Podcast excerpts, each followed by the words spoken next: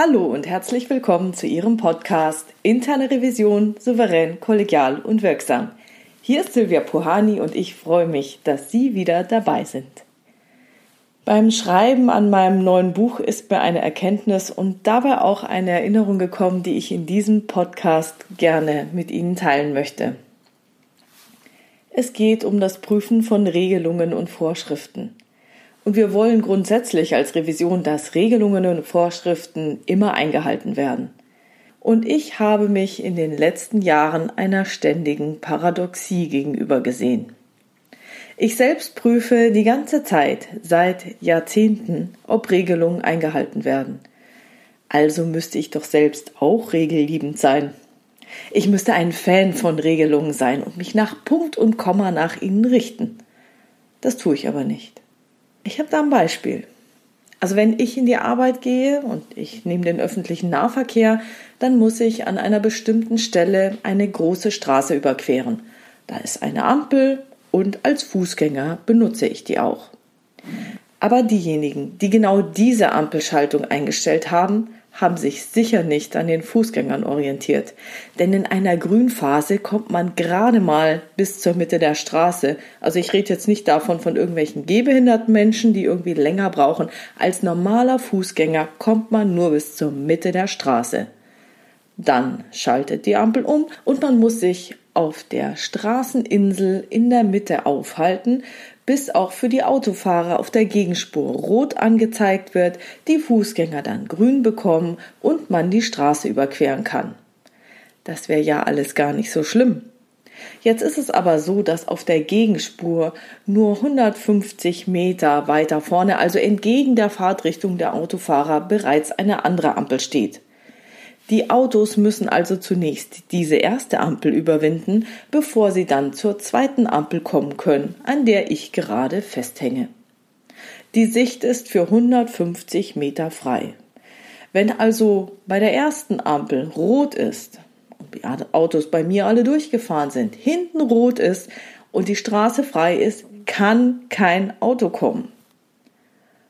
Naja gut, Sie können jetzt sagen, es gibt bestimmt Einzweigungen, Einmündungen, Abzweigungen, keine Ahnung, andere Straßen, wo Autos herkommen können. Äh, dort aber nicht.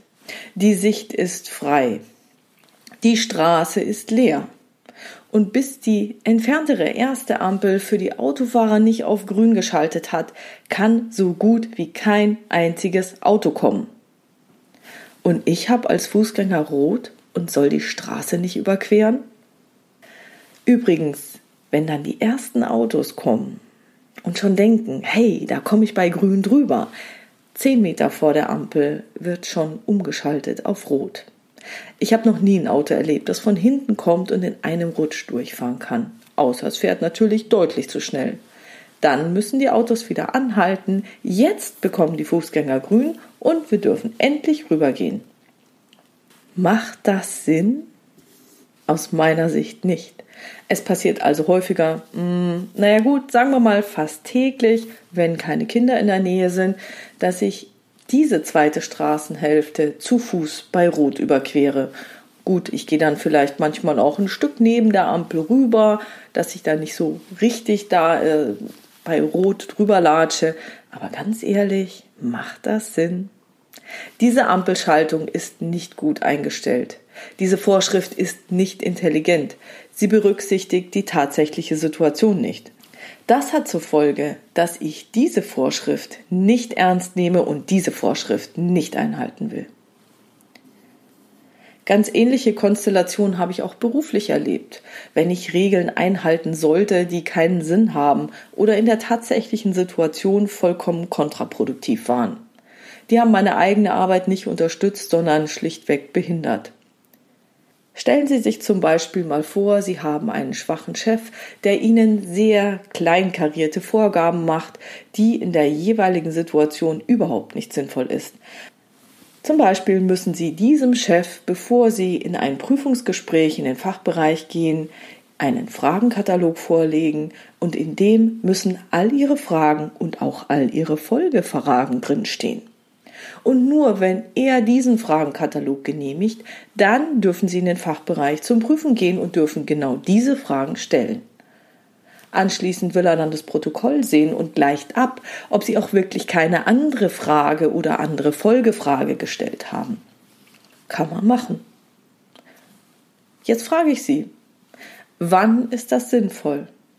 Wann ist es überhaupt nicht sinnvoll in Ihrer Prüfungserfahrung? Was sagt Ihr Bauch? Bei welchen Prüfungen könnten Sie das ohne weiteres tun? Und bei welchen Prüfungen ginge das überhaupt nicht? Um Ihnen jetzt noch ein wenig Zeit zu geben, hier eine kleine Anekdote aus meiner Schulzeit, um die Problematik zu verdeutlichen. Ich muss sagen, ich habe mich in der Schulzeit eigentlich immer auf den Sportunterricht gefreut. Super Abwechslung, Bewegung, Klasse, hat mir Spaß gemacht. Bis zu dem Moment, als ich im Gymnasium eine Sportlehrerin bekam, bei der selbst mir die Lust verging, mitzumachen. Sie konnte nichts erklären, na gut, es gab eine Sprachbarriere. Sie hatte nur sehr schlecht und mit sehr starkem Akzent Deutsch gesprochen. Das wäre ja auch nicht so schlimm gewesen. Aber sie hat sich zusätzlich auch leicht aufgeregt. Im Nachhinein wird es wohl genau so gewesen sein, dass sie immer dann, wenn sie unter Stress kam, nicht mehr den Zugang zu den deutschen Vokabeln gefunden hat. Kann man auch neurophysiologisch erklären, kann man im MRT nachweisen, wird wohl so gewesen sein. Naja gut, mit uns kam sie dann hin und wieder öfter mal, naja, eigentlich immer irgendwann im Sportunterricht unter Stress und das führte dann dazu, dass sie uns anschrie, uns am Arm packte, irgendwo hinzerrte oder schubste. Und ich weiß noch, dass wir bei ihr mal eine Ballsportart lernen sollten. Ich glaube, es war Volleyball. Keiner von uns spielte Volleyball im Verein. Das war eine Schwierigkeit. Also hatte natürlich auch die gesamte Klasse zunächst überhaupt keine Ahnung, wie das gehen soll. Natürlich hatten wir Schwierigkeiten zu baggern und zu pritschen. Und dann haben wir natürlich erstmal diese Technik geübt, wie das geht mit dem Ball, mit dem Aufschlag, Baggern und dem Pritschen. Und dann kam irgendwann der Punkt, da hat sie gesagt, so, wir machen jetzt zwei Mannschaften, ihr spielt gegeneinander. Und dann kam es zu einer Katastrophe. Da sie jetzt nicht erklären konnte, wie man sich da im Feld platzieren muss, also diese ganz normale Aufstellung, die man auch so vom Fußball kennt, da packte sie jeden Spieler am Oberarm und zerrte sie zu seinem Platz. Da sie nichts gesagt hat, war das ein relativ schmerzhafter Prozess. Also Sie können sich das vorstellen, in der Mitte des Volleyballnetz, einige näher am Netz, ein paar weitere weiter hinten. Naja, und weil das eben so schmerzhaft war, gefiel uns das nicht. Sie war eben sehr grob und naja, gut, wahrscheinlich waren wir auch Teenager. So Volleyball lernt man ja meistens so achte Klasse oder sowas. Naja, wir waren natürlich auch in der Trotzphase. Alles klar.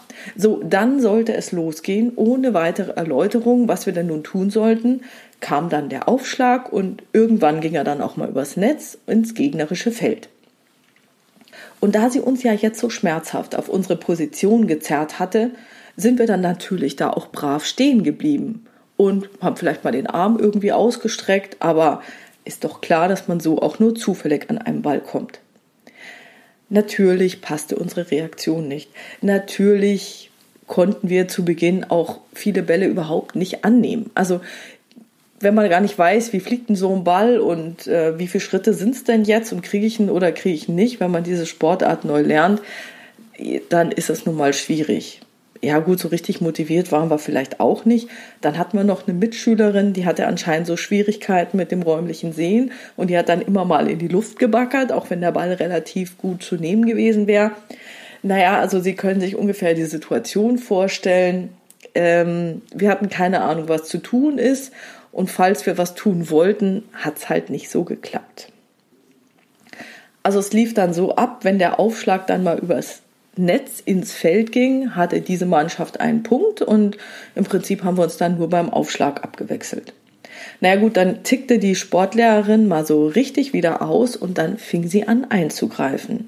Sie ist also nach dem Aufschlag auf das Feld gestürmt. Also wenn jetzt unser Gegner Aufschlag hatte, ist sie auf unser Feld gestürmt und ist dann zu demjenigen Spieler gerannt, der ihrer Meinung nach den Ball annehmen sollte, hat den gepackt und zum Ball gezerrt oder geschubst. Äh, das gefiel uns noch weniger. Unsere eigene Initiative ist gegen Null gegangen, selber zum Ball zu gehen.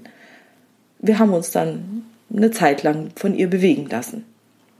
Und da sie unsere Namen auch nach einigen Jahren noch nicht kannte, ich meine, wir hatten die auch seit der fünften Klasse und wenn wir in der achten waren, könnte man da denken, dass sie vielleicht unsere Vornamen kennt, konnte sie aber nicht. Die hat dann geschrien, geh zum Ball!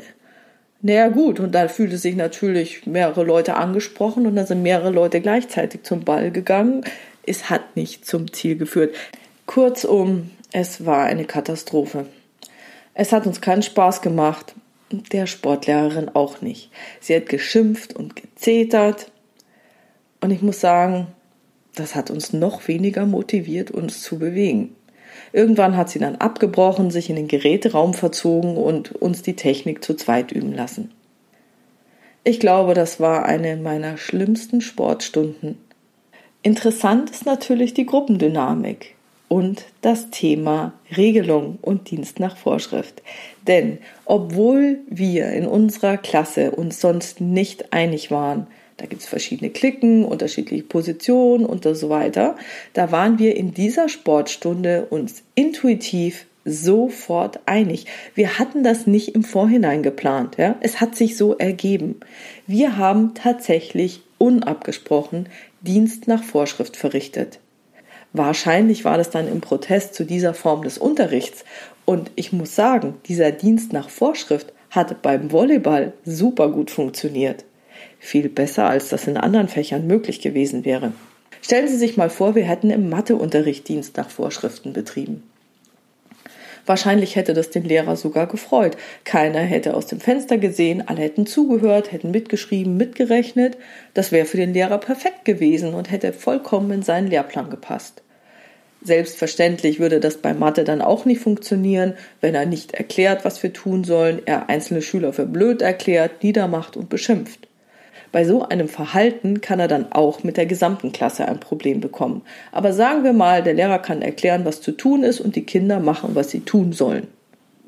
Das klappt. Dienst nach Vorschrift klappt dann. Da freut sich der Lehrer drüber. Was ist also jetzt hier der grundlegende Unterschied? Meiner Meinung nach ist es der, dass es in der Mathematik einzelne Regeln gibt, wie zum Beispiel Punkt vor Strich und tausend andere. Und die muss man einhalten, damit man zum richtigen Ergebnis kommt. Jede Aufgabe führt bei korrekter Berechnung zu einem richtigen Ergebnis. Alles andere ist falsch. Um in den Worten jetzt von Gerhard Wohland zu sprechen, wäre Mathematik sozusagen etwas Totes, das kein Eigenleben entwickelt. Die Aufgabe muss sich immer wieder gleich lösen. Und das wäre in seiner Farbgebung das Blaue, das Statische. Beim Volleyball oder bei jeder anderen Sportart handelt es sich aber nicht um etwas Statisches. Hier gibt es viele Interaktionen. Je nach Stresssituation oder Dramatik des Spielstands klappt mal was besser oder schlechter. Da ist Interaktion dabei, da ist Gruppendynamik dabei, das ist was Lebendiges. Das, was Gerhard Wohland als rotes System bezeichnen würde. Und wer diese Einteilung nochmal genauer anhören will, der kann sich nochmal mein Podcast-Interview mit ihm in Folge 24 anhören oder auf seiner Webpage Dynamik Robust nachlesen. So, und für diese dynamischen Situationen, für diese lebendigen Situationen, dafür eignen sich nur Richtlinien und prinzipienorientierte Vorgaben. Sowas wie unterstütze deine Mitspieler. Derjenige, der am besten positioniert ist, nimmt den Ball an. Keine Ahnung, ich habe leider den Zugang zu Volleyball nie so richtig gewinnen können und ich bin sicher, unter den Zuhörern sind einige Volleyballspieler, die das sicher alles noch besser wissen und ergänzen können. Mir geht es jetzt hier nur ums Prinzip. Was Sie in Ballsportarten haben, wenn der Trainer Vorgaben macht, dann ist das nicht kleinkariert. Da gibt es meistens keine Überregulierung. Also ich rede jetzt von den Fällen, wo es klappt, ja. Da gibt es keine Überregulierung. Da gibt es meist nur eine Handvoll von wenigen und sehr guten Vorgaben. Okay, soweit zu meiner Anekdote aus meiner Schulzeit. Ich glaube, Sie hatten inzwischen genügend Zeit, darüber nachzudenken, bei welchen Prüfungen Sie vorab einen vorgefertigten Fragenkatalog bei Ihrem Chef einreichen können und bei welchem Sie maximal die ersten Einstiegsfragen zu jedem Thema formulieren könnten. Meiner Meinung nach ist das bei allen normativen Prüfungen möglich, die sehr konkrete Sollvorgaben haben. Bei allen Prüfungen, die keine detaillierten Sollvorgaben haben und Sie eher die Angemessenheit, Wirtschaftlichkeit oder Zweckmäßigkeit prüfen müssen, werden Sie nicht jede Folgefrage im Vorhinein formulieren können, weil Sie gar nicht wissen, wie der Fachbereich mit dem Thema konkret umgeht. Denn auch die Regelung, die der Fachbereich hat, wird hoffentlich genügend Flexibilität bereithalten. Genau aus diesem Grund lassen diese Sollvorgaben bewusst Spielräume, um eben diese Angemessenheit, Wirtschaftlichkeit oder Zweckmäßigkeit in den Fachbereichen gestalten zu können. Da ist Flexibilität gefordert. So wie bei Ballsportarten kommt es jetzt darauf an, in der jeweiligen Situation intelligent und kreativ zu handeln. Zum Beispiel, wenn Sie im direkten Kundenkontakt sind. Da können Sie nicht jedes Wort vorgeben. Das Gespräch muss fließen. Genauso, wenn Sie in einem Prüfungsgespräch sind. Dort muss das Gespräch auch fließen. Sie reagieren auf das, was Ihr Gegenüber sagt, tut oder wie er sich verhält. Und genau diese Sache ist es zweckmäßig. Das müssen Sie dann beurteilen. Jetzt werden Sie wahrscheinlich sagen, ja, schön und gut, Frau Pohani, nett, aber in meiner Arbeit als interner Revisor oder interne Revisorin habe ich es nicht mit der Prüfung von Ballsportarten zu tun. Klar, weiß ich doch auch. Aber ich möchte Sie dafür sensibilisieren, dass Sie darauf achten, dass die Regelungen, die Sie prüfen, auch zum Kontext passen müssen. In unserer heutigen Zeit, in der unser Umfeld nicht mehr statisch, sondern eher dynamisch ist, kann es leicht passieren, dass in Ihrem Unternehmen weiterhin Regelungen existieren, die hierfür zu starr gefasst sind. Denn nur unter statischen Bedingungen macht es Sinn, dass die Freiheitsgrade stark eingeschränkt sind. Das führt damit aber auch gleichzeitig zu sehr starren Vorgehensweisen. Dienst nach Vorschrift führt hier zu optimalen Ergebnissen. Wenn die Vorgehensweise erstmal klar ist und der eine richtige Weg gewählt wird, stimmt das Ergebnis. Die Effektivität ist gegeben. Wenn man mal soweit ist, dann wird an der Effizienz gearbeitet. Wie im Matheunterricht. Wenn ich weiß, wie es geht, dann kann ich nur noch daran arbeiten, noch schneller zur richtigen Lösung zu kommen. Wenn die Bedingungen aber jetzt dynamisch sind, dann sollten die Freiheitsgrade größer sein, um die notwendigen Anpassungen an neue Situationen zu ermöglichen. Unter solchen Bedingungen kommt ein Dienst nach zu kleinteiligen Vorschriften einem Streik gleich. Hier geht es erstmal um die Effektivität. Bei einer Ballsportart will ich das Spiel gewinnen. Schön muss es nicht gewesen sein. Würde uns natürlich auch freuen, aber wichtiger ist zu gewinnen. Was bedeutet das nun für Ihre Arbeit in der internen Revision? Um die Paradoxie aufzulösen, dass Revisoren einerseits wollen, dass Regelungen eingehalten werden, dies jedoch schlimmstenfalls aber zum Untergang des Unternehmens führen könnte, also das Spiel wird verloren, und es deshalb gar nicht so sinnvoll wäre, diese Regeleinhaltung einzufordern, muss diese Thematik mit Abstand betrachtet werden. Das bedeutet, Gehen Sie auf die Metaebene und betrachten Sie, in welchem Kontext Sie sich bewegen.